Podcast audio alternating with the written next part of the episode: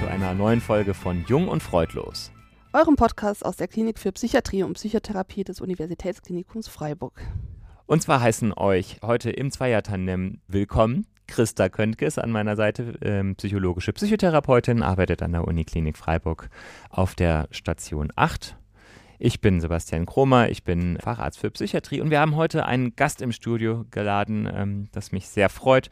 Das ist Professor Stefan Schmidt. Stefan, du bist Professor für systemische Familientherapie hier an der psychosomatischen Klinik an der Uni Freiburg und ähm, bist auch seit 2004 systemischer Supervisor und außerdem stellvertretender Institutsleiter des Systemischen Instituts. Und ich glaube, das sind nur einige deiner Bezeichnungen, aber ich glaube so die wichtigsten. Und man kann es vielleicht schon heraushören, wir wollen uns heute mit dir über systemische Psychotherapie unterhalten. Herzlich ja, genau. willkommen. Ja, guten Abend. Ja, danke, dass du unserem Ruf gefolgt bist. Christa, wollen wir unseren Neuling erstmal durch die Oder-Fragen schicken? Ja, ich fürchte mich schon ein bisschen, was da jetzt auf mich zukommt, aber schießt mal los. Ja. ich fange mal an mit der ja. ersten Frage. Ja. Darf ich denn auch Oder-Fragen zurückstellen später, oder? Bitte welche einfallen? ich bin jetzt halt nicht so gut vorbereitet. Die erste Frage: Therapie zu zweit, zu dritt oder in der Gruppe? Ja, äh, gute Frage. also, viele Settings bringen viele Vorteile. So. Mhm. Und das hängt immer davon ab, wo, was, was ich vor mir habe, wo ich hin will und so weiter. Ne? Sozusagen, je nachdem wähle ich aus. Aber das, das Gute ist sozusagen, dass ich die Möglichkeiten habe, das Setting zu variieren. Mhm. Also Therapie zu zweit, zu dritt und in der Gruppe. Ja. So würde ich sagen. ja. okay. mhm. Ja, das ist clever geantwortet, auf jeden Fall. Gut. Ähm, Vertrag, Auftrag oder Antrag? Auftrag. Auftrag. Ja. Warum ist der Auftrag besser? Ja, weil, weil systemische Therapie versteht sich tatsächlich als ein auftragsorientiertes Aha. Verfahren, Aha. sozusagen. Also ich gehe immer mit der Klientin oder mit dem Klienten dorthin, wo die wollen, sozusagen, oder wo denn ihr Anliegen ist. Und ich mhm. versuche nicht so viel von außen reinzugeben. Also mhm. sozusagen, wir haben ja nachher auch ein bisschen vor, die Therapieverfahren untereinander so ein bisschen zu kontrastieren. Ja. Und dass diese Auftragsorientierung, das ist schon sozusagen was sehr Markantes irgendwie. Ne? Deswegen mhm. bin ich jetzt gleich auf den Auftrag angesprochen. Ja, klasse, super. Mhm. Gut, letzte Frage. Netzwerkkonfiguration, Systemadministrator oder Verbindungsfehler? Netzwerkkonfiguration oder Verbindungsfehler? Verbindungsfehler. Mhm. Ich muss ja nicht, muss ja nicht begründen, oder? Nee, das stimmt. Nee. Wir fragen immer mal nach einer Begründung. Ja, die Aussage kannst du natürlich auch gerne verweigern. Okay. Ja. Ja, super. Nachdem wir dich äh, so ein klein bisschen geroastet haben, können wir dann direkt mal ins Inhaltliche mhm. einsteigen. Ja. Du hast ähm, nicht lange Faxen gemacht, sondern direkt ähm, ähm, angefangen, Prinzipien der systemischen Therapie zu erwähnen. Du beschäftigst dich schon sehr lange mit der systemischen Therapie, mhm. weit bevor sie auch wirklich ähm, zugelassen war, bevor sie weit verbreitet war. Deswegen bist du bestimmt gut in der Lage, uns zu erklären, worum es sich dabei eigentlich handelt.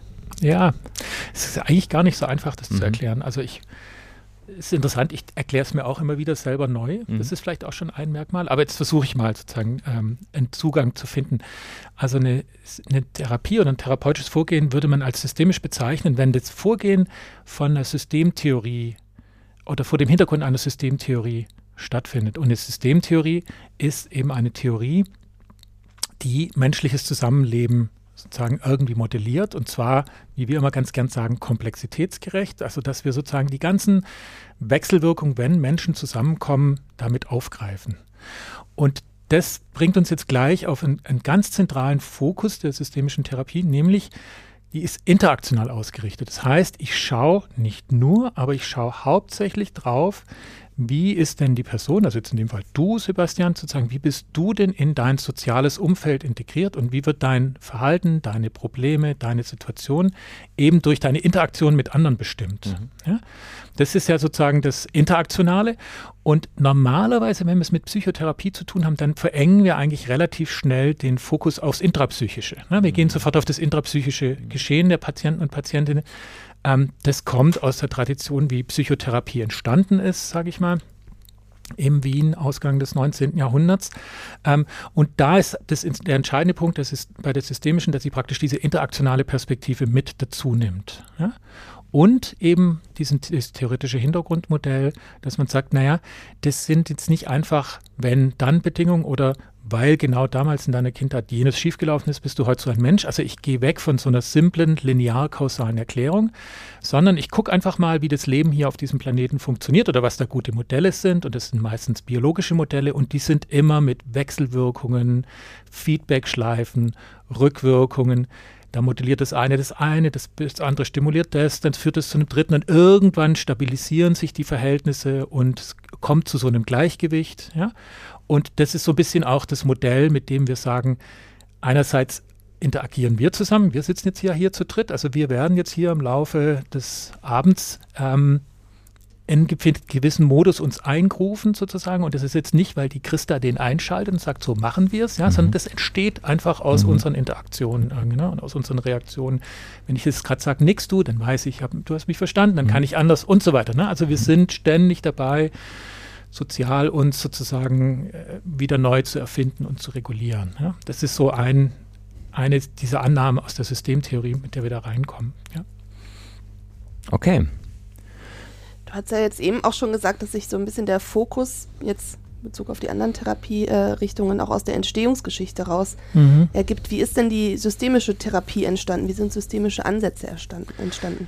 Ja, ich weiß gar nicht, ob die systemische Therapie entstanden ist, weil ich jetzt noch gar nicht so sicher weiß, äh, ob es die systemische Therapie als solches überhaupt gibt. Mhm. Also ist es was, was ich irgendwie jetzt nehmen, in eine Tüte, also packen, in eine Tüte tun und damit rauslaufen kann? Ich glaube gar nicht sozusagen. Mhm. Und wenn ich jetzt verschiedene Leute frage, was ist systemische Therapie, ihr könnt jetzt ja noch sechs andere einladen, mhm. erzählen die euch vielleicht alle nicht so ganz genau das Gleiche, wie ich das tue. Mm, und das ist vielleicht schon mal sowas, wir haben ja, sage ich mal, andere Psychotherapieverfahren, die eine richtige Gründungsgeschichte haben, vielleicht auch sozusagen so eine ganz zentrale Gründungsfigur, die da über allen schwebt, gibt es ja in, in, einigen äh, Verfahren. Das ist jetzt bei der, bei der systemischen Therapie definitiv nicht so. Aber die Entstehung ist spannend. Das eine, eine Quelle sozusagen, müssen wir ein bisschen in die Theorie schauen, sozusagen. Also wie kommt es denn zu diesen Systemtheorien? Und die sind alle, sage ich mal, die ersten Dinge so in den 1930er, 1940er Jahren entstanden, dass man zum einen in der Biologie auch mal geschaut hat, gibt es sowas Gesetzmäßigkeiten, was auf einer Ebene passiert, dass es auch auf der nächsten Ebene passiert. Ne? Also kann ich auf zellulärem Niveau sozusagen ein Organisationsprinzip oder ein Gleichgewicht, eine Homöostase finden, das ich dann sozusagen auf einem Organniveau auch finde. Ne? Also dass man so nach allgemeinen Systemprinzipien geschaut hat. Und dann ganz wichtig gab es sozusagen in den USA 40er, 50er Jahre die sogenannten Macy-Konferenzen Kybernetik wo sich Menschen aus ganz verschiedenen Disziplinen zusammengefunden haben, die sich alle nicht gut in ihren eigenen Fachdisziplinen aufgehoben gefühlt haben. Und die haben angefangen, sozusagen diese Kybernetik, also diese Steuer- und Regelungstechnik, hat man das ja am Anfang genannt, zu machen. Und da wurden so ganz einfache Sachen untersucht. Wie funktioniert denn so ein Feedback-Mechanismus? Ne? Also sowas, was wir jetzt ganz einfach kennen heute, der Thermostat von der Heizung, ja. Äh, ich drehe den auf, dann wird es heißer, dann dreht er sich selber wieder ab, dann wird es kühler, dann macht er sich selber wieder an. Da habe ich ein System, das sich selber reguliert durch eine ganz simple negative Rückkopplung. Ja? Und damals hat man angefangen, find, ich finde es immer verblüffend, dass man es vor 1900 48 sowas noch nicht gekannt haben soll. Aber damals hat man angefangen, sowas, solche Rückkopplungsmechanismen als Erklärungsmodelle zu arbeiten und hat dann so Systemtheorien entwickelt. Ne? Und dann kam sozusagen das andere drauf, dass verschiedene Leute, die psychotherapeutisch rumprobiert haben, mal auf die Idee kamen, nicht nur einen Menschen allein zu behandeln, sondern vielleicht auch mal die Eltern dazu zu holen oder die Kinder dazu zu holen oder mit den Familien zu arbeiten. Und dann ist sozusagen aus dieser theoretischen Strömung und aus der Idee, ich arbeite mit mehreren Menschen gleichzeitig, die Idee entstanden, naja, wir Menschen regulieren uns ja auch selber und, und sind da praktisch so selbst organisiert und bauen da untereinander was auf. Und wenn man so verschiedenen Familien zuschaut, dann kann es sein, da gibt es welche, die kommunizieren echt schräg und die haben vielleicht auch Probleme und andere kommunizieren ganz anders, haben vielleicht auch Probleme oder und so ist dann die Idee entstanden, dass, sage ich mal, aus der Art der Kommunikation der Familien untereinander vielleicht man erklären kann, wie es zu bestimmten Problemen kommt. Ja, das waren sozusagen die Anfangsmodelle, jetzt sind wir so ungefähr in den 60er Jahren. Ne? Und da ist sozusagen das Ganze angelaufen und da gab es sozusagen nochmal einige Weiterentwicklungen, die entscheidend waren. In den 80er Jahren würde ich nochmal zwei Merkmale benennen. Das eine ist, was sich Kybernetik zweiter Ordnung nannt, genannt hat, das ist was ganz Spannendes. Und das ist die Idee, dass ich mich nicht aus einem Netz rausnehmen kann oder aus einem System. Also gerade habe ich ja so skizziert, die Familie kommt und unterhält sich und ich als der systemische Therapeut sitze davon aus und sage, na, das System reguliert sich so und es reguliert sich so und jetzt kann ich es vielleicht hier ein bisschen besser regulieren und da anders, ja, und dann steuert sich es neu. Das waren so die ersten Ideen, ja, so wie ich jetzt den Thermostat in der Heizung vielleicht irgendwie neu einstellen kann. Und die Kybernetik zweiter Ordnung sagt, hey Stefan, du kannst gar nicht draußen sein. Wenn du mit im Raum sitzt, mhm. bist du Teil dieses Systems. Ja? Und dann wird die Familie sich ja schon anders verhalten, weil du mit da bist. Ja? Damit reagiert die schon auf dich. Du reagierst auf die auch. Ihr seid sofort ein System. Und der spannende Punkt bei dieser Kybernetik zweiter Ordnung ist, es gibt keine Außenperspektive. Ja? Also ich kann das System, dessen Selbstregulation und Gleichgewichtsdynamiken ich eigentlich verstehen will, ich kann es nicht von außen sehen. Mhm. Ja? Also es gibt diese Idee des neutralen Beobachters oder der neutralen Beobachterin gibt es nicht. Ich bin immer Teil des Ganzen und ich habe immer nur diese Binnenperspektive. Und das hat sozusagen, wenn man das dann weiter denkt, kann man sich vorstellen, dann hat es total spannende Konsequenzen fürs therapeutische Arbeiten. Also das war so die eine zentrale Wende in den 80er Jahren nochmal, die das Ganze nochmal vom Kopf auf die Füße gestellt hat. Das andere war, dass der Konstruktivismus ähm, Einzug gehalten hat in die systemische Therapie. Das passt auch ganz gut zu dieser Kybernetik der zweiten Ordnung. Und das ist auch nochmal die Idee, es gibt kein Bild von außen. Ja, ich weiß nicht, wie die Welt wirklich ist. Ich kann mir immer nur aus meiner Stefan-Perspektive ein Bild der Welt machen und ich werde mich, kann nicht aus einer Sebastian-Perspektive oder aus einer Christa-Perspektive mir ein Bild von der Welt machen, aber ihr könnt mir euch erzählen und ihr könnt ein anderes haben, ja, und ihr werdet wahrscheinlich ein anderes haben.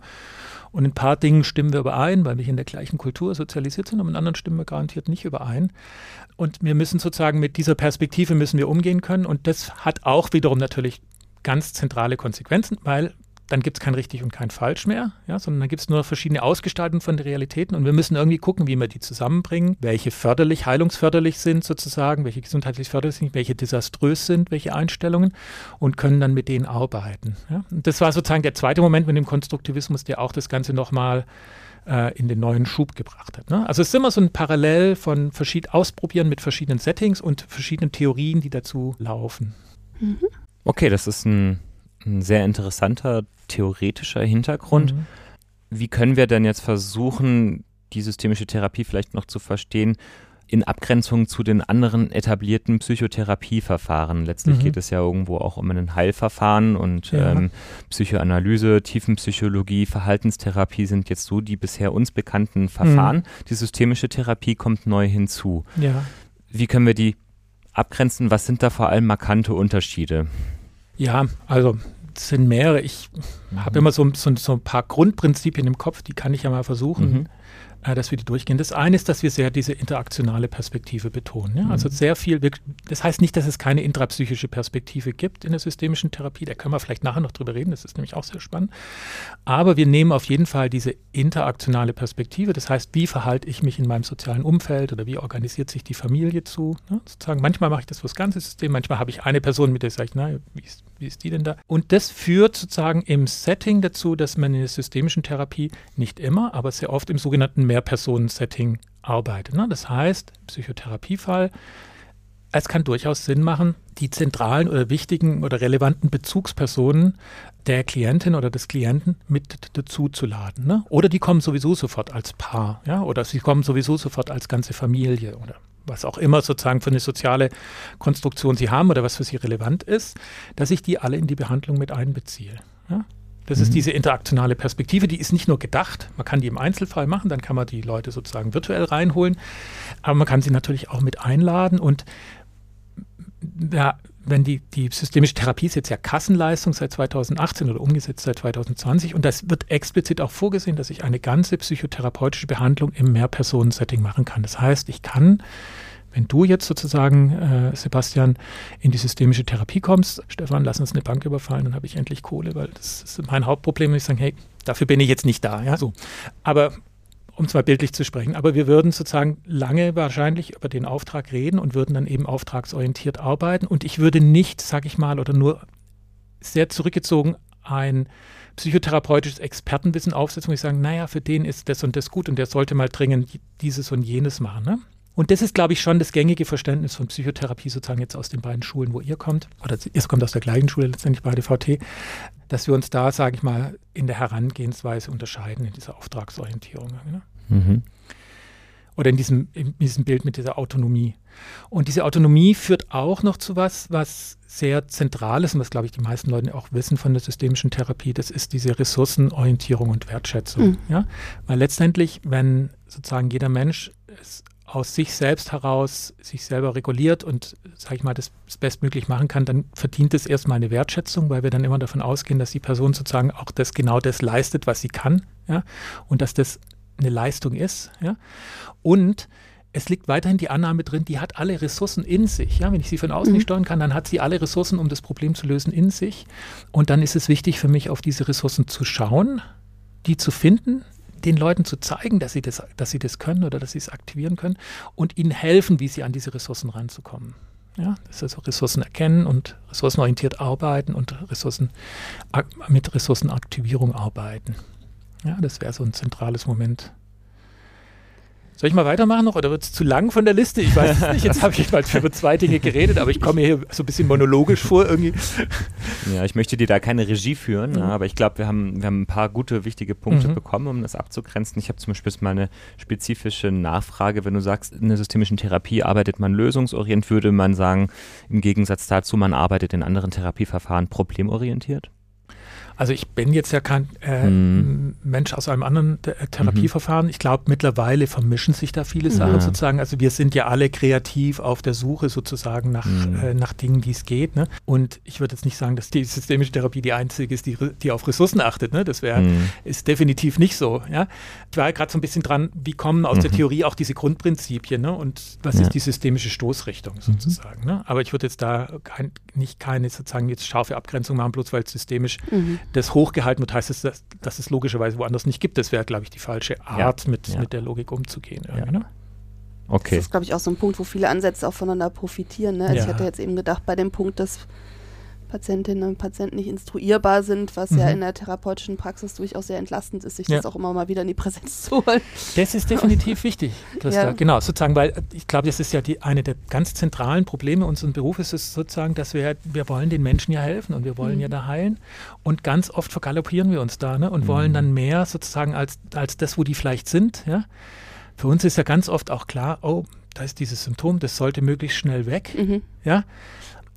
Und die Patienten wollen das vielleicht noch gar nicht loslassen. Ne? Da komme ich nämlich zu meinem, meiner dritten, mhm. meinem dritten Grundprinzip. Das wäre sozusagen, dass die, dass die Symptome in ihrer Funktionalität gesehen werden. Ne? Mhm. Also wenn ich jetzt nochmal meine Systemtheorie, ich hoffe, ich nerv noch nicht, aber wenn ich noch, nochmal meine Systemtheorie äh, bedienen darf, ähm, dann würde man sagen, naja, in dem System Sebastian oder in dem System wer auch immer, da hat sich so, oder in der Familie, ja, da hat sich so ein Symptom eingenistet und das hat die Familie in irgendetwas, in irgendeiner Bewegung hat sie das stabilisiert. Ja, die sind da in Homöostase gegangen und das Symptom ist jetzt sozusagen ein bisschen als neues Familienmitglied dazugekommen. Also ich sag mal so, die Essstörung sitzt mhm. plötzlich beim Essen auch noch mit am Tisch. Ne? So. Und es hat irgendeine Stabilität gemacht. Und jetzt ist es wichtig, wenn ich da eine Veränderung erreichen oder anregen will, dass ich dieses Symptom auch sozusagen erstmal in seiner Funktionalität anerkenne und mir überlege oder mal alle fragen, wofür könnte denn die Essstörung gut sein? Das ist jetzt vielleicht eine bisschen eine bizarre Frage, weil du denkst immer, die sollte weg, aber jetzt nehmen wir mal an, die ist für was gut, was könnte das sein? Ja? Also, dass ich mal mhm. mit so einer Frage nach der Funktionalität frage und damit das Ganze erstmal in die Betrachtung reinhole. Symptome werden ja mhm. oft sozusagen von unseren Patienten und Patientinnen auch negiert oder erstmal nicht wahrgenommen, weil sie die eigentlich gar nicht wollen. Dann tritt erstmal sozusagen so ein Akzeptanzmoment ein. Also da gibt es so ein Realisieren, ja, es ist tatsächlich so, ich habe schwere Schlafstörungen oder ich habe schwere Depressionen oder, oder, oder. Ja.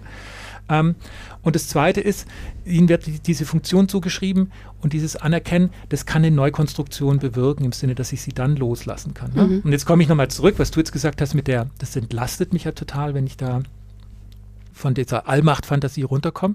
Genau, das ist sozusagen ganz typisch, dass wir wir haben viel Erfahrung in Psychotherapie und dann denken wir ganz schnell, ah, jetzt kann ich dir helfen, nicht so und so und so und bin dabei, das Ding zu beseitigen, ja, während die Patienten oder Patientinnen vielleicht gar nicht so weit sind, ja. Und mhm. das sind oft so Dynamiken, wo man dann, denke ich, auch in Supervision wieder sieht, irgendwie, ne, da ist einer vorausgelaufen, aber die andere vielleicht noch gar nicht mhm. hinterher und so weiter, ne, so. Ein Kollege von mir aus der VT, der hat das mal schön gesagt, der hat gesagt, das ist ja so eine Dialektik von Akzeptanz und Veränderung, ne? das finde ich beschreibt mhm. eigentlich so ein Geschehen immer noch relativ gut, würde ich sagen, ja. Ja.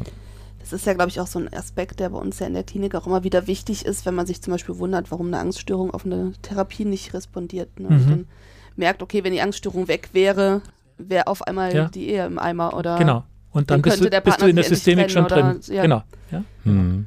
Und das ist auch ganz oft, wenn wir Familien sehen, das ist natürlich auch, wenn man sich guckt, warum verhält jetzt dieses Kind sich so, ne? Und dann mhm. merkt man ja irgendwann, ja, dann kommt genau diese Frage. Ja? Dann, was wäre, wenn nicht? Dann, und kann es sein, dann hätte das Ehepaar dann ein Problem, das, mhm. ja, weil das Kind irgendwie was auf sich zieht oder ablenkt oder das weiß, genau, und die Eltern. Hm. Mhm. Ja. Genau, das ist originalsystemisches Denken. So. Mhm. Und das ist, glaube ich, auch der Bereich, in dem die systemische Therapie zumindest in Deutschland zuerst gelandet ist, ne? Im, besonders im Kinder-, Jugendpsychiatrisch, mhm. psychotherapeutischen Bereich. Ja. Ne? Ähm, du hast also, jetzt, ja? Ganz spannend, was man mhm. vielleicht gar nicht so weiß, ja. wo die systemische Therapie so richtig groß im Geschäft und richtig Standard ist, ist in der Jugendhilfe. Genau. Also man wird kaum sozusagen Jugendämter, Jugendhilfeeinrichtungen, ich bin jetzt nicht ganz so nah dran, aber da ja. ist es relativ weit verbreitet. Ja. Und die, die beiden systemischen äh, Dachverbände, also da gibt es zwei, DGSF und die SG, die sind auch riesengroß, mhm. aber gar nicht, weil da so viele Psychotherapeuten drin sind, sondern da sind viele Leute drin, die eben auch in der Jugendhilfe mhm. zum Beispiel aktiv sind. Und das andere Bereich, das glaube, das wissen wir auch alle, ist der Coaching-Bereich. Ne, sozusagen. Mhm. Also da in all den Bereichen ist natürlich das systemische Denken auch gefragt, wenn es immer darum geht, mit Strukturen zu arbeiten, mit Teams zu arbeiten, mit Organisationen zu arbeiten. Dann hat diese, diese Ideen der Selbstorganisation, der Wechselwirkung, der Rückbezüglichkeit, die sind da sehr hilfreich, ne, weil ich da immer praktisch in solchen Prozessen drin bin. Ne.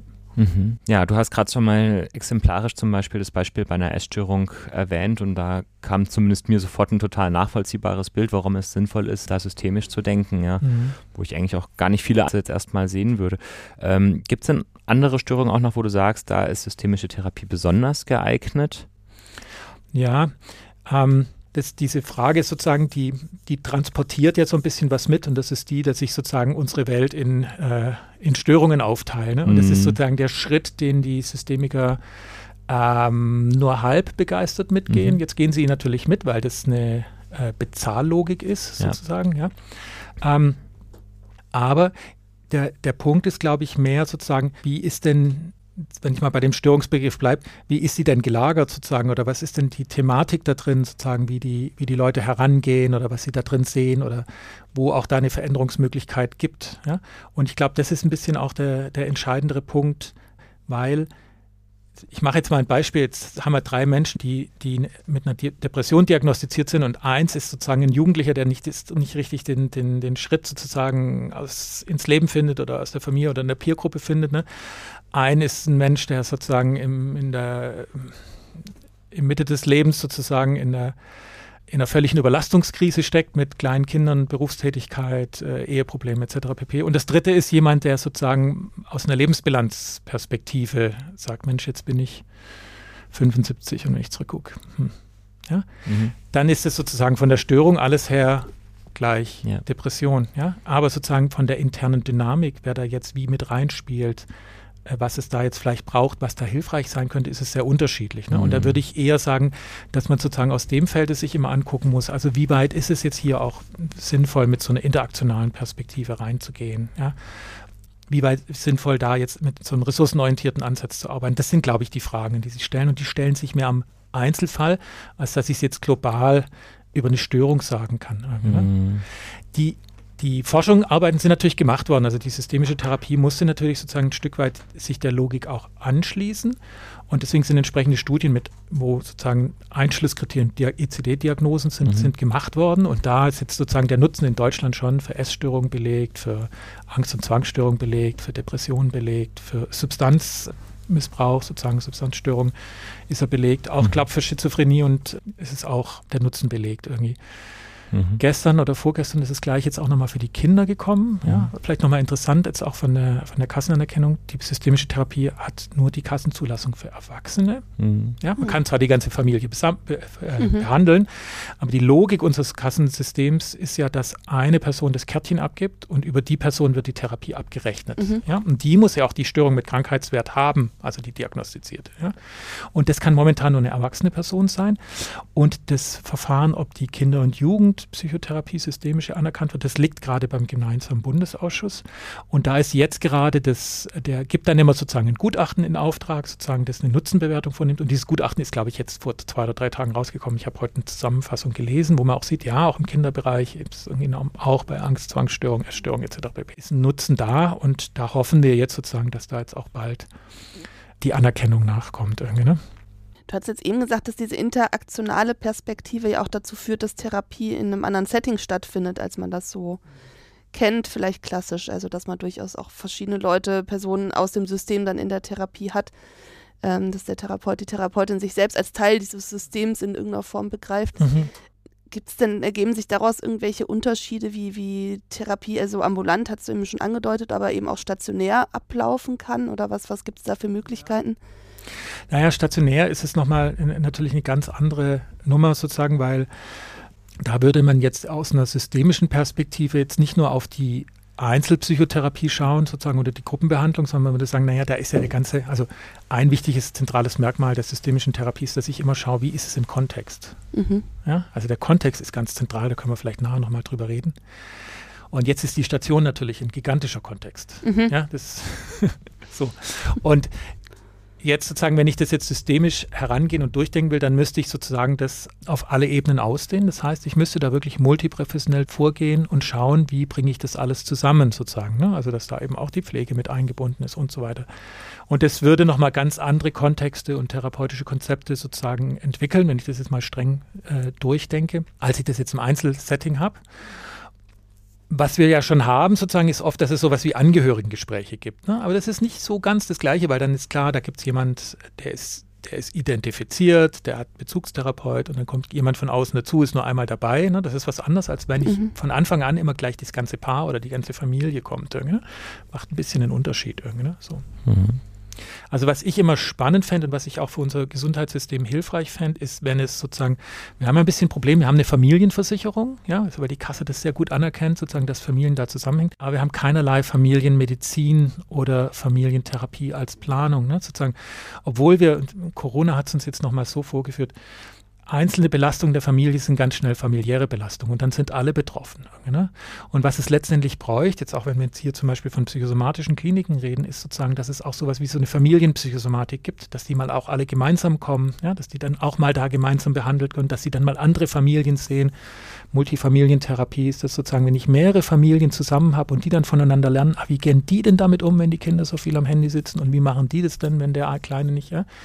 Also, dass man mit solchen Ansätzen sozusagen auch mal die ganze Familie als eine Einheit sieht und behandeln kann, das wären, sozusagen so stationäre Konzepte. Es gibt zwei, drei Kliniken in, in Deutschland, die es machen, aber die haben natürlich totale Probleme, das abzurechnen. Ja? Und das ist natürlich ein, ist ein, ein organisatorischer Mehraufwand, das ist ein therapeutischer Mehraufwand.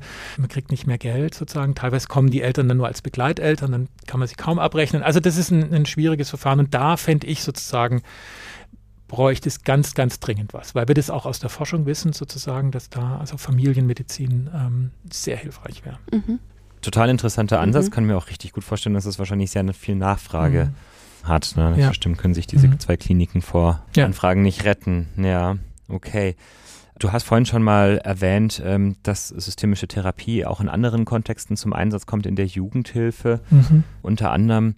Gibt es denn noch weitere Bereiche, in denen systemische Therapie, systemische Ansätze, ach, Coaching hast du auch noch erwähnt, ja. sehr verbreitet sind? Oder hast du schon so eine einigermaßen vollständige Auflistung gerade gehabt? Ja, ich würde dann nicht immer von systemischer Therapie reden, sondern ja. wir sagen dann irgendein systemischer Ansatz, ne, mhm. sozusagen. Also wenn ich jetzt nochmal vom Jugendhilfekontext rede, ne, dass ja. ich dann sagen schaue, dass, dass ich schaue, dass ich alle Helfer, Helfer und alle, die da integriert sind, an den Tisch bringe und dann sozusagen mit so einem ressourcenorientierten Verständnis und sozusagen schaue, sozusagen Funktion von Symptomen und so weiter, ne, mit so einem systemischen Ansatz und mit so systemischen Denken in die verschiedenen Kontexte mhm. reingehe. Ne? Ja. Mhm. Also Jugendhilfe ist, ist viel, Coaching ist viel, dann Therapie, die ganzen Beratungsstellen, ja, mhm. die haben auch viele natürlich, also mhm. Ehe, Ehefamilien, mhm. Die haben natürlich auch oft, nicht alle, aber viele haben von denen auch einen systemischen Ansatz. Ne? Es ist ja auch immer Punkt, in der systemischen Ausbildung lerne ich, wie arbeite ich denn, wenn mehrere Leute im gleichen Raum sitzen. Ne? Das lernt man ja in der, ich weiß jetzt nicht, wie das bei euch war in eurer VT-Ausbildung, wie weit ihr das da geübt habt oder da Erfahrung drin habt, aber das, da brauche ich ja nochmal ein anderes äh, Handwerkszeug an Gesprächsführung. Mhm. ne? Und das lernst du sozusagen, wenn mhm. du eine systemische Ausbildung machst. Also egal, ob es jetzt systemischer Berater oder systemische Therapeutin ist. Ne? Und damit kannst du natürlich dann auch sozusagen gut eine Supervision machen, gut mit Familie arbeiten, gut mit einem Team arbeiten. Ne? Mhm diese systemischen Ausbildungen, also sowohl jetzt in der ähm, in systemischen Konzepten mhm. oder auch in der systemischen Therapie, wo kann ich die denn momentan machen? Wer kann die machen? Ja, also wir unterscheiden zwischen Ausbildung und Weiterbildung. Mhm. Ausbildung wäre jetzt sozusagen, wenn ich tatsächlich das als Beruf erlerne, wir haben ja hier ein systemisches Institut gegründet sozusagen und viele andere haben sich jetzt in Deutschland auch gegründet im Zuge der Anerkennung. Da können jetzt Psychologen und Psychologinnen, also mit einem Master, was oft Approbationsausbildung gemacht wird, genannt, mhm. dass sie also psychologische Psychotherapeutin werden, so wie mhm. du, Christa, ja, und dann eine Approbation mit der Fachkunde systemisch kriegen. Du hast Approbation mit Fachkunde VT sozusagen mhm. und das ist Verfahren ist genau das gleiche, also die, die so eine drei- bis fünfjährige Ausbildung irgendwie, ne? Aufwendig, so, genau. Aber das ist sozusagen jetzt, wenn ich, ne, wenn ich sozusagen die Approbation und die Kassen und später dann die Kassenzulassung haben will, also wenn ich mit den gesetzlichen Kassen abrechnen will, dann ist es mhm. das Verfahren. Jetzt du, Sebastian, bist Art. Du mhm. müsstest sozusagen entsprechende Weiterbildung machen und dir dann diesen, ich glaube, du würdest dir den Zusatztitel äh, besorgen können und dann könntest du dir dort zu deiner VT-Fachkunde irgendwann eine systemische Fachkunde dazu eintragen und dann mhm. kannst du auch in dem Verfahren abrechnen. Du müsstest nicht ganz viel zu Stunden machen wie die ähm, Christa sozusagen mhm. an Theorie und Fällen. Aber du müsstest da dir auch was machen. Und dann haben wir den ganz großen Weiterbildungsbereich. Ne? Da, kann man, mhm. da gibt's, ähm, das wird dann jetzt nicht mehr durch eine staatliche Regelung definiert, sondern durch die beiden Fachverbände, also die DGSF und die SG. Und die haben so Standardcurricula, was ist denn ein systemischer Berater, eine systemische Beraterin, was ist ein systemischer Therapeut, systemische Therapeutin. Das eine ist ungefähr so ein, anderthalb Jahre, zwei Jahre, wenn man es intensiv macht und das andere ist ein bisschen länger, kann man auch dann als Grund- und Aufbau mhm. äh, machen. Und dann hat man eben von diesen Fachverbänden anerkannte Titel als Berater oder Beraterin, ja. Damit kann ich aber nicht mit der Kasse abrechnen. Ne? Sozusagen, das ist das System, das es schon vorher gab. Ne? Die Ausbildung ist jetzt neu dazugekommen, weil die war vorher ja nicht gefragt oder nicht notwendig. Mhm. Also auch ganz unterschiedliche Bereiche, die man dann ansteuern kann, von vornherein durch die Aus- oder Weiterbildung. Ja, genau. Und das mit der Ausbildung ist jetzt wirklich für uns neu. Also wir sind jetzt hier gerade dabei, wir wollen in zwei Monaten unsere Ambulanz eröffnen. Mhm. Also wir betreten jetzt ganz viel Neuland, ne? weil das, wie gesagt, es gab es ja vorher alles noch nicht. Und wir müssen jetzt auch mit vielen Konzepten einfach nochmal neu überlegen und entwickeln, weil das für die systemische Therapie neu ist, sich da in, in das Kassensystem zu integrieren. Genau. Und das ist ja nicht unbedingt, dass die da so glatt reinflutscht und genau reinpasst, ne? sondern das, da gibt es Reibungsflächen und da muss man und Spannungen und da muss man jetzt gucken, wie kommt man da rein und wie kommt, bringt man das auch in einen fruchtbaren Dialog. Ne? Mhm. Sebastian, du hast vorher erzählt, in deiner Klinik, wo du arbeitest, ist es ein multiprofessionelles Team, da sitzen die VTlerinnen und die Systemikerinnen sitzen sozusagen im gleichen Team und dann kennst du das wahrscheinlich, ne? sozusagen, wie man mhm. diese unterschiedlichen Perspektiven zusammenbringt und sich vielleicht aneinander reibt, aber natürlich auch von dieser Perspektive mehr profitiert. Ne? Das stimmt definitiv. Das ist mir auch aufgefallen, dass man sich dann vor allem auch erstmal in so einer Konkurrenz wähnt, ja. bis man dann erstmal feststellt, dass das gar nicht sein muss, sondern dass ja. man eigentlich ganz ja. fantastisch zusammenarbeiten muss. Ich habe selber auch viele systemische Inhalte so in meinen eigenen Therapiestil integriert mhm. und damit sehr gute Erfahrungen gemacht. Ähm, Wobei mir auch vorhin schon in deiner Rede aufgefallen ist, dass zumindest die VT, die ich gelernt mhm. habe, schon viel dazugelernt hat mhm. und viel von dem, was du gesagt ja. hast, auch integriert ist und ähm, deswegen vielleicht verschwimmen die Unterschiede dann doch ja. auch manchmal, ja, wobei es gibt ja viele spezielle Techniken in mhm. der systemischen Therapie, die mich jetzt wirklich nochmal überrascht und ja. erstaunt haben. Ich habe zum Beispiel das Reflecting Team kennengelernt, ja. äh, was mir davor noch ganz fremd war. Mhm. Ähm, vielleicht magst du da noch mal ein bisschen was zu erzählen, weil es gibt ja, glaube ich, so ein paar Besonderheiten von ja. systemischer Therapie, wie das Reflecting Team. Ja, also Reflecting Team, ich mache das auch sehr gerne. Sozusagen. Mhm. Das ist ja schön. Der Reflecting Team ist sozusagen, ich rede über jemand in dessen Gegenwart, aber mhm. nicht mit dieser Person. Ja? ja? Also Christa, wenn wir zwei jetzt anfangen, über den Sebastian mhm. zu reden, sozusagen, äh, können wir ja mal machen. Ich kenne ihn kaum, du kennst ihn ein bisschen besser. Ich finde ich, ich find ihn auch total sympathisch. Ne? Also ich finde ihn total offen, ich finde, er macht es easygoing mhm. irgendwie. Ne? Ist jetzt auch gar nicht so, wie ich mir einen Psychiater vorgestellt habe. Ich habe auch das Gefühl, der kann total gut äh, mit den Patienten, also kann ich mir mhm. vorstellen, dass er es gut kann. Ich glaube auch, dass er mit jungen Leuten relativ gut kann, sozusagen so von der Art, wie er daherkommt irgendwie. Ne? Dass er da bestimmt ein ganz guter Partner ist, mit dem die so ein bisschen losgehen können. Ne? Mhm. Aber du auch. kennst ihn schon länger. Ich weiß nicht, habt ihr mal zusammengearbeitet auch oder kennst du ihn jetzt hier nur vom Podcast? Oder? Nee, also wir sind uns tatsächlich in der Klinikzeit ganz konsequent aus dem Weg gegangen mhm. bis hierhin. Ja. Okay, ich mache mal einen, einen mhm. Schnitt sozusagen. Also was wir machen, wir reden über dich in deinem Beisein. Wir wissen, dass du dabei bist. Mhm. Ja? Sozusagen, wir gehen in, in, einen sehr wertschätzenden Dialog. Ja? ja? Aber wir teilen auch wirklich mit, was wir darüber denken. Ja? Und ja. das ist sozusagen natürlich für die Patienten und Patientinnen so spannend und so wichtig, weil die beschäftigen sich ja den ganzen Tag damit, was will der Therapeut eigentlich, was denkt der jetzt wohl von mir, wie ist es denn wohl? Ne? Und dann hat das natürlich einen ganz tollen Effekt. Und für mich als sozusagen der, der ich das Reflecting-Team mache, hat es auch einen ganz tollen Effekt. Ich konnte dir jetzt gerade mal ein paar Dinge mitteilen, die ich mhm. dir jetzt, glaube ich, im direkten Gespräch ey, da hätten wir jetzt schon ein paar Bier trinken müssen miteinander und schon ja. mal in die Kneipe mhm. gehen, bevor ich dir das gesagt habe, hey, ich finde dich einen total coolen Typ irgendwie. Ich habe mhm. das Gefühl, du mhm. kannst gut mit Jugendlichen, so wie du hier da sitzt und so, ne? Aber ich konnte das der Christa jetzt total schnell erzählen, dass ich diesen Eindruck von dir habe, ne? Mhm. Und damit kriegst du natürlich auch wieder ein ganz wertvolles Feedback, ne? Mhm. Und wir lernen in diesem Reflecting Team, wir lernen ressourcenorientiert und wertschätzend über unsere Klienten und Klientinnen zu reden, was ja für uns in der Therapie auch oft eine Herausforderung ist, weil wir immer wieder mit dieser Defizithaltung konfrontiert sind und ich glaube auch die Systemiker und Systemikerinnen müssen sich jeden Tag dreimal am Schopf packen und sagen, hey, sieh's mal von der anderen Seite, sieh's mal von der Ressourcenseite, sieh's mal von der wertschätzenden Seite, sieh's mal von der Leistung, die diese Patienten und Patientinnen bringen. Ne? Mhm. Immer wieder reinkommen in diese systemische Grundhaltung. Ne? Kleine Anmerkung von der Regie. Im reflektigen Team hat sich Stefan tatsächlich auch gerade von mir abgewandt und aktiv der Chris dazu gewandt. Das ist eine spannende Erfahrung. Mhm. mhm. Da fangen die Ohren an, rot zu glühen. Zum Glück habe ich ein Headset auf.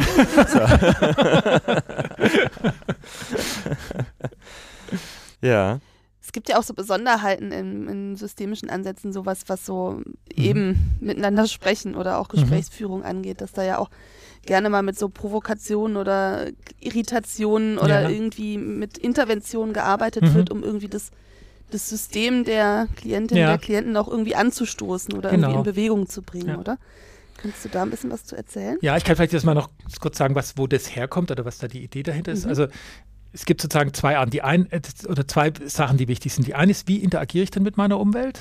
Ja, das ist diese interaktionale Perspektive. Die zweite ist aber, wie sehe ich denn meine Welt? Ja, und was habe ich denn für Bilder sozusagen, wie, wie das ist und ja, also was mache ich mir für Erklärungen, was mache mhm. ich mir auch für Krankheitsbilder und Krankheitstheorien und so weiter und was mache ich mir überhaupt für Theorien über die Welt? Ne? Und da ist die Annahme oft, dass manche Leute sozusagen bestimmte fest fixe Ideen haben, die haben sich irgendwie ein, eingespielt ins System und da bleiben sie jetzt dabei, die aber sozusagen Leiden erzeugen oder sozusagen oder die Sache schwieriger machen. Ja? Und jetzt ist sozusagen die genuin systemische Aufgabe äh, der systemisch, in der systemischen Therapie, neue Perspektiven einzuführen. Das Grundmotto heißt, könnte es nicht auch ganz anders sein? Ja? Mhm. Also kann es nicht sein, dass es vielleicht auch gar nicht so ist, wie du denkst, sondern dass es ganz anders ist. Also ich versuche immer sozusagen wieder neue Perspektiven mhm. reinzubringen. Und das mache ich nicht, indem ich dir sage, du denkst immer, es ist so und so. Ich sage jetzt aber, es ist vielleicht ganz anders, sondern ich mache das, indem ich ganz sanft, aber äh, wertschätzend, aber beharrlich auch sozusagen ein bisschen an deiner Weltkonstruktion kratze und da immer mal wieder neue Ideen einbringe, die vielleicht ganz ungewöhnlich sind. Ne? Wir hatten mhm. vorher schon ein paar Mal sowas, wofür könnte es gut sein, Migräne zu haben? Ja? Mhm. Das ist, glaube ich, sowas, was die Patient, Patienten oder Patientinnen sich nicht stellen erstmal als Frage. Das ist aber eine ganz legitime Frage. Ja? Das ist eine Wert, ähm, Funktion des äh, Symptoms. Und das ist die Idee, da immer sozusagen auf die Art neue Perspektiven oder neue Sichtweisen reinzubringen. Ne? Mhm. Ich kann mal so ein bisschen subtilere Art noch scheinen. Wir haben jetzt hier ein Thema äh, Alkohol, ja, und dann könnte ich fragen zum Beispiel, wann hast du dich denn entschieden, mit dem Trinken anzufangen? Mhm. Und was ich mache, ich transportiere sozusagen auf einer Ebene, das war eine Entscheidung. Mhm. Ja, vielleicht hast du gar nicht das Bild, dass du dich entschieden hast, sondern hast das Gefühl, das ist dir eher zugestoßen. Ja? Mhm. Und wenn ich jetzt sozusagen mit dieser Idee der Entscheidung reinkomme, dann wirst du da entweder dich sofort dran aufhalten, sozusagen sperren, oder du kannst es vielleicht auch irgendwie aufnehmen und dann wäre sozusagen ja auch vielleicht eine Konsequenz, wenn ich entscheiden kannst, mit dem Trinken anzufangen, kann man sich auch entscheiden, mit dem Trinken aufzuhören. Das ist vielleicht aber eine, was, was du dir momentan gar nicht selber zuschreibst, aber vielleicht mhm. kann man sich das selber zuschreiben. Mhm. Ja? Also du siehst sozusagen, wie ich durch Fragetechniken oder durch solche unkonventionellen Interventionen versuche, sozusagen die Konstruktion durcheinander zu bringen. Ja? Mhm. Und mehr will ich gar nicht als durcheinander bringen. Ich will eher so ein bisschen Unordnung stiften mit der Idee, das orientiert sich oder das organisiert sich dann vielleicht wieder neu auf einem besseren Level. Ne? Also wie gesagt, ich glaube nicht, dass das System von außen steuerbar ist, dass ich das bessere Level als Therapeut da reinbasteln kann. Mhm. Ja, da bin ich sehr bescheiden, sondern was ich glaube, ist sozusagen, ich kann es ein bisschen verstören, ich kann neue Ideen reinbringen, kann neue Perspektiven reinbringen, ich kann Wertschätzung reinbringen und dann kann ich darauf hoffen und vertrauen, Du bist ja auch in Therapie gekommen, also offensichtlich willst mhm. du auch was. Das hätten wir in der mhm. Auftragsklärung gemacht, wenn du jetzt vielleicht nur vorbeigeschickt worden bist, weil jemand anders denkt, das wäre gut für dich. Und, mhm. ja, aber willst du was sozusagen? Und dann hoffe ich sozusagen mal, dass wir da sozusagen in, in ein offenes Fenster kommen, wo sich was in Bewegung gerät. Ne? Das ist so ein bisschen die Idee mit diesen ganzen unkonventionellen verstörenden, äh, man macht ja auch so Dinge wie Symptomverschreiben irgendwie, ne, sozusagen. Mhm. Also wenn Menschen, die Schlafstörungen haben, sagt man, jetzt bleibst du mal extra wach. Ne? Oder Paare, die ganz viel streiten, denen sagt man, jetzt streitet ihr mal jeden Abend um 9 Uhr, ne? Und dann merken die, es ist völlig gacker und lassen es lieber. Also mhm. so, ja, solche Dinge. Also eine etwas verstörende Art der Ressourcenaktivierung. Ja, genau. ja, aber dieses so ein bisschen. Ja. Ähm, Schön. Es gibt so eine Überzeugung, dass wenn's, wenn die Lösung einfach wäre, würden die Leute nicht da sitzen, weil die einfachen Sachen haben sie schon probiert. Mhm. Also die ganzen Ratschläge, die man so gemeinhin kriegt und von Freunden kriegt, die haben die alle schon probiert. Wenn, die, wenn das Level irgendwann erreicht ist, dass sie gesagt haben, boah, jetzt gehe ich in Psychotherapie, dann ist schon viel versucht worden. Ja? Und es ist auch gut, wenn ich dann mal abfrage, was haben Sie denn schon alles versucht? Ne? Was, mhm. was, ähm, weil dann weiß ich, dass da, damit muss ich jetzt zumindest jetzt mal nicht sofort kommen oder das ist jetzt erstmal nicht der Weg. Ne? Und dann muss ich halt jetzt und was Ungewöhnliches machen. Ne? Also nicht mhm. mal sozusagen außerhalb der Erwartung verhalten, ja? mit der Idee, dass das was Neues kreiert. Mhm. Und es kann sein, das geht fünfmal ins Leere, klar. Also dass es nichts, dass es keine Resonanz findet, aber vielleicht beim sechsten Mal funktioniert es. Ja? Mhm. Who knows? Das heißt, wenn die Klientinnen schon kommen, weil sie was anderes brauchen, dann liefert ihr auch andere Denkansätze, andere also, Perspektiven. Also ja, das ist, uns, das, das ist unser Job, ja. Genau, mhm. ja. Der ganz zentrale Perspektivwechsel ist ja, die Klienten und Klientinnen kommen ja ganz viel mit der Idee, da ist mal früher was in meinem Leben falsch gelaufen. Deswegen habe ich ganz viele Probleme. Jetzt deswegen gehe ich zur Psychotherapie und jetzt muss ich zurückgucken, was damals schiefgelaufen ist. Wenn ich das rausgefunden habe, kann ich es reparieren und dann geht es mir heute besser. Mhm. Das ist mal, würde ich sagen, so eine gängige Sichtweise, mit der vielleicht viele Leute, viele Menschen in Psychotherapie mhm. kommen. Ne? Der lösungsorientierte Ansatz würde sagen, weiß gar nicht, ob das stimmt. Mhm. Lass uns doch mal überlegen, wie wäre es denn, wenn das Problem vorbei wäre? Mhm. Ja? Und lass uns mal, anstatt dass wir jetzt ganz viel über Vergangenheit und Probleme und was schwierig ist und wann es nicht klappt und wie bedrückend das ist, zu reden, lass uns doch mal reden, wie wäre es denn, wenn es weg ist? Wenn es anders wäre, was würdest du machen? Was würden die anders machen? Ja, und dass ich sozusagen auch so einen Lösungsraum kreiere. Ja? Und es hat schon so ein bisschen was, ich würde mal sagen, hypnotherapeutisches, weil dann reden wir ganz viel über ein gutes Leben, in dem äh, Probleme weg sind. Ja? Mhm. Und das allein hat ja auch eine Wirkung, ja? weil ich da Ideen bekomme, mir das ausgestalten wird. Ja, das könnte ich ja jetzt schon machen. Irgendwie, warum mache ich das eigentlich nicht? Ja? Also, ja, dass ich mal so einen Impuls kriege. Und auch da habe ich sozusagen, bin ich aus einer bewährten oder bekannten Perspektive ein Stück weit ausgestiegen ja? und habe da das Gespräch mal in eine andere Richtung gelenkt. Ne? Mhm. Und wie gesagt, das kann klappen. Kann auch nicht klappen.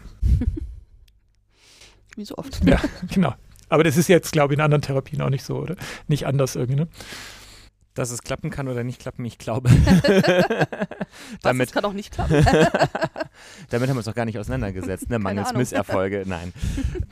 Ja, das ist jetzt bestimmt auch eine provokante Frage, aber was würdest du den anderen Therapierichtungen empfehlen, was sie sich als Scheibe von der systemischen Therapie abschneiden könnten? Oder was könntest du mhm. uns empfehlen?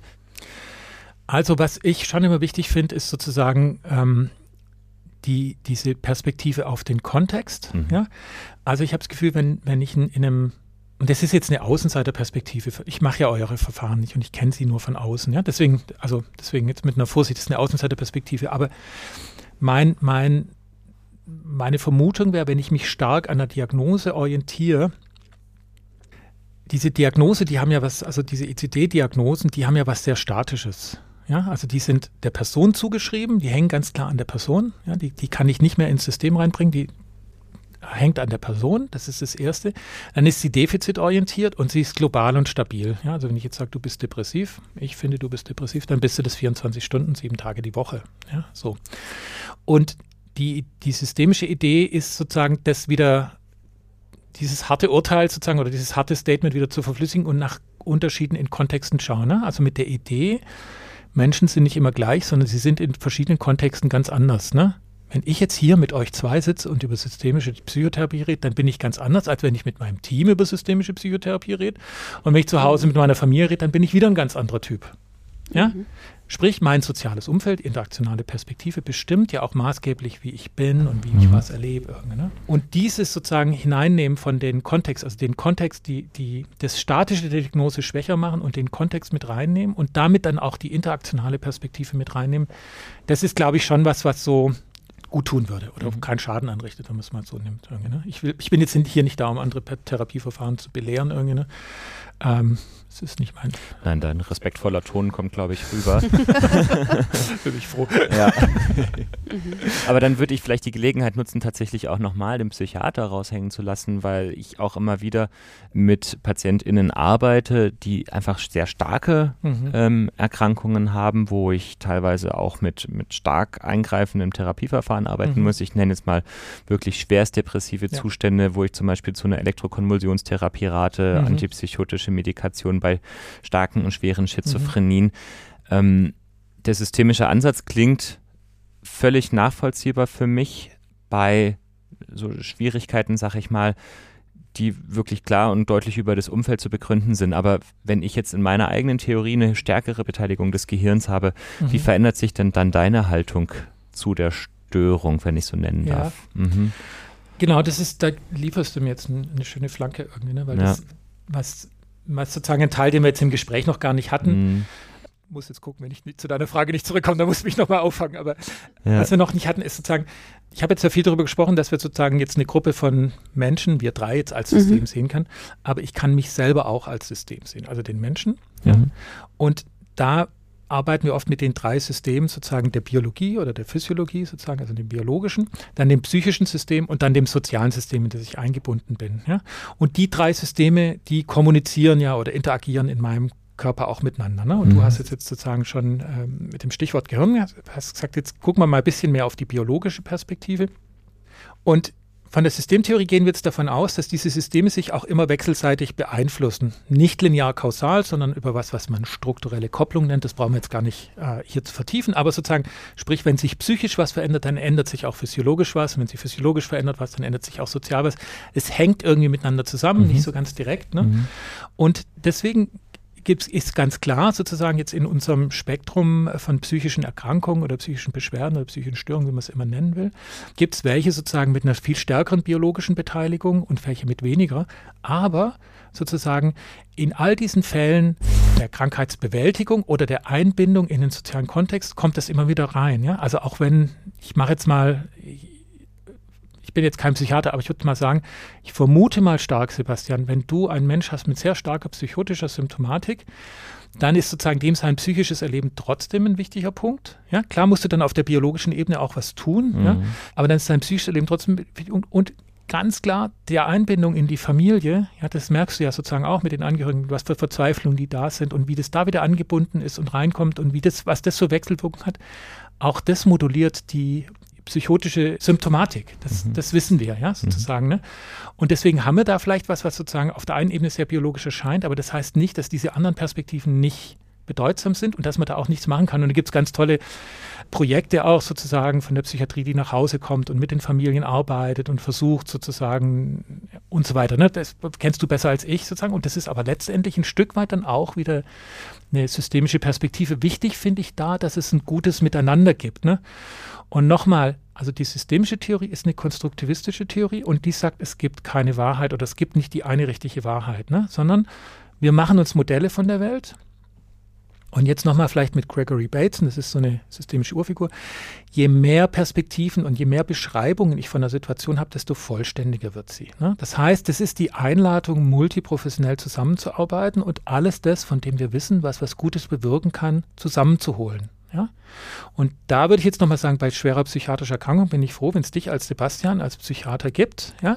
Kann aber sagen, in der ganzen Einbindung in die Familie, in psychische Bewältigung, kann dann eine systemische Perspektive oder dass du dir noch jemand Systemisches an die Seite holst, total hilfreich sein. Ja? Vor allem dann, wenn es darum geht, dass die Symptomatik nachlässt, wenn es darum geht, sozusagen, dass man jetzt wieder guckt, wie kommen die in der Familie jetzt wieder zusammen, die Personen kommen nach Hause. Es gibt den Emding-Projekt, ne, dass wenn die, wenn die Menschen aus der Psychiatrie entlassen werden, sozusagen, dass dann Familiengespräche stattfinden. Ja? Weil es natürlich extrem wichtig ist, auch im Sinne von der Rückfallprophylaxe. Da ist so ein Mega-Crash passiert, ja, da sind alle mit beschäftigt. Die, die meisten sind sprachlos drüber und jetzt muss das irgendwie in den Raum geholt werden und da muss man drüber kommunizieren und wen würdest du jetzt da hinschicken? Ja, jemand, der sozusagen gut mit Familien und mehreren Leuten im Raum arbeiten kann. Mhm. Mhm. Ja, gut, das ist für mich logisch und nachvollziehbar mhm. ne? und gleichzeitig ähm, haben wir natürlich diese, ja. ja den psychiatrischen Aspekt, den ähm, wir natürlich so weiterhin bedienen. Okay, danke dafür. Ich würde vielleicht inhaltlich mal einen großen Sprung machen. Ähm, das ist ja jetzt verschiedentlich schon mal so durchgekommen, dass das noch gar nicht so alt ist, dass ähm, man systemische Therapie auch als Kassenleistung ja. abrechnen kann mhm. und die Krankenkasse das dann übernimmt. Und gleichzeitig ist es, glaube ich, so, dass, dass es ja schon sehr, sehr viel Vorlauf gab und, und sehr viel mhm. Bemühungen, dahin ja. zu kommen, eben als Richtlinienverfahren anerkannt mhm. zu werden. Kannst du da vielleicht nochmal kurz skizzieren, was das für ein Ritt war, zwei Jahrzehnte? Ja, ja es war ein langer Ritt irgendwie. Ähm, also die, die systemische Therapie ist sozusagen ursprünglich nicht mit reingekommen, sozusagen wie das Psychotherapiegesetz geschaffen wurde. Da waren sozusagen nur die drei anderen Verfahren drin. Und danach hat die systemische Therapie immer versucht, sozusagen jetzt auch damit reinzukommen. Aber auch die, die, diese Entscheidung war, sage ich mal, in der systemischen Szene durchaus umstritten, ja? weil mhm. es immer war klar, wir müssen zwei Dinge tun, die wir eigentlich nicht tun wollen. Das heißt, a, wir müssen sozusagen eine einzelne Person als krank oder ein, eine einzelne Person als Behandlungs äh, mhm. definieren, ja, was wir eigentlich nicht wollen, weil wir wollen mit einem System arbeiten. Und wir müssen eine ICD, eine statische, defizitorientierte, an die Person angehängte Diagnose machen, um den Zugang zu den, zum Kassensystem, also mhm. also zu der, der, der, Leistung zu bekommen. Und das sind eigentlich Dinge, die man nicht machen will. Ne? Und deswegen war das durchaus umstritten. Das ist aber natürlich gut machbar und der Punkt ist ja immer, wie binde ich das dann auch kommunikativ wieder zurück? Gut, aber deswegen haben sich dann sozusagen verschiedene Leute aufgemacht über längere Verfahren die systemische Therapie da in die Zulassung zu bringen. Und das ist ein mehrstufiges Verfahren, weil da geht es erstmal darum, sozusagen das Verfahren wissenschaftlich anzuerkennen. Dann ist es fähig davon, dass man eine, eine Approbation kriegt. Das ist die berufsrechtliche Anerkennung.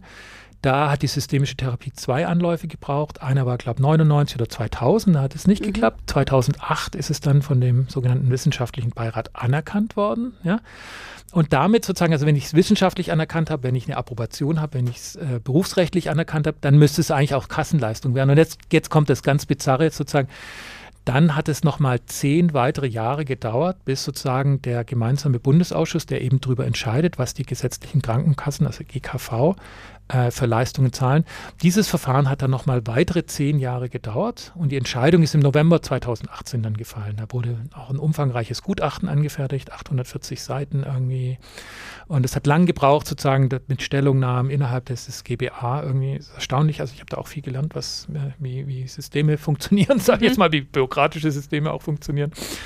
Und dann hat es nochmal zwei Jahre gedauert, bis die entsprechenden Maßnahmen gemacht wurden, das, das umzusetzen. Ja, also da musste dann die Psychotherapierichtlinie verändert werden, da mussten Ziffern ausgegeben werden und so weiter. Und das ist das ganze Verfahren, sodass ich glaube, dann ab 1. Juli 2020 man jetzt sozusagen, das war glaube ich der Startschuss, dass man es dann offiziell anerkennen konnte, abrechnen konnte. Ne? Also so von 99 bis 2020. Ja. Ah ja. 20 Jahre. Ja. Halbe Beruf. Ich glaube, 20 Jahre Arbeit. Ja.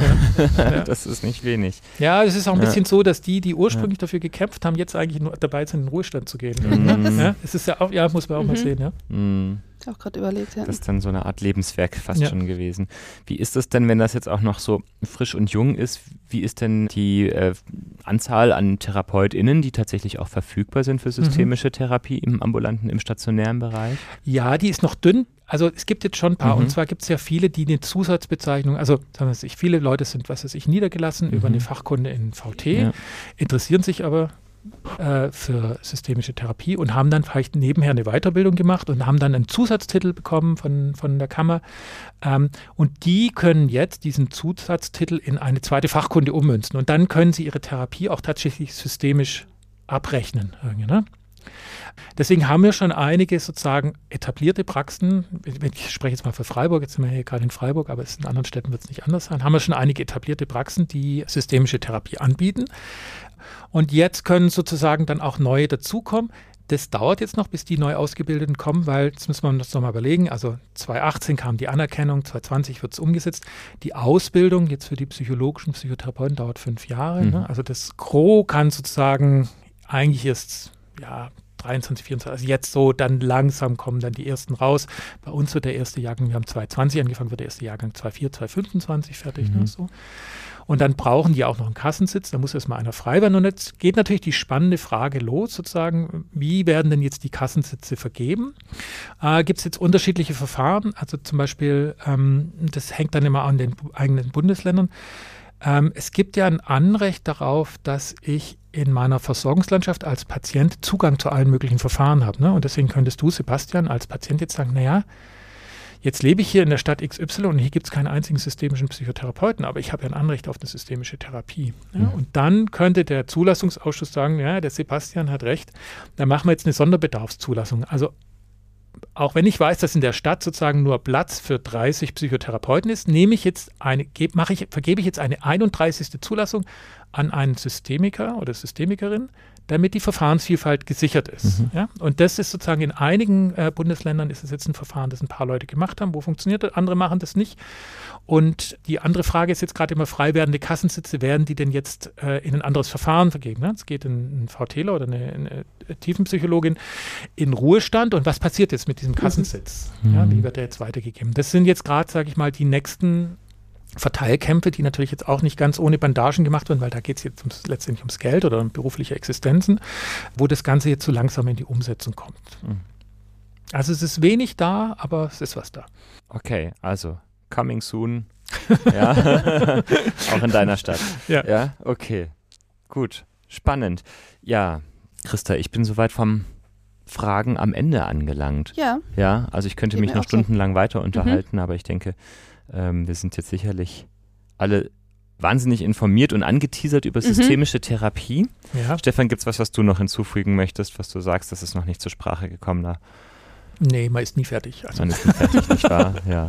ja super. Mhm. Dann vielen, vielen Dank dir, dass du da warst, dass du dir die Zeit genommen hast, uns mhm. ähm, ja, die Grundlagen der systemischen Therapie zu erläutern. Mhm. Ich finde es super spannend. Mhm. Wir werden sicherlich auch nochmal das Systemische Institut in den Shownotes verlinken. Mhm. Und dann danken wir euch für eure Aufmerksamkeit. Wünschen euch noch einen schönen ja. Tag, Abend, ja. Nacht, Morgen. Was ist immer, wann immer ihr es hört. Genau. Und bis zum nächsten Mal. Bis zum nächsten. Tschüss. Tschüss. Ciao.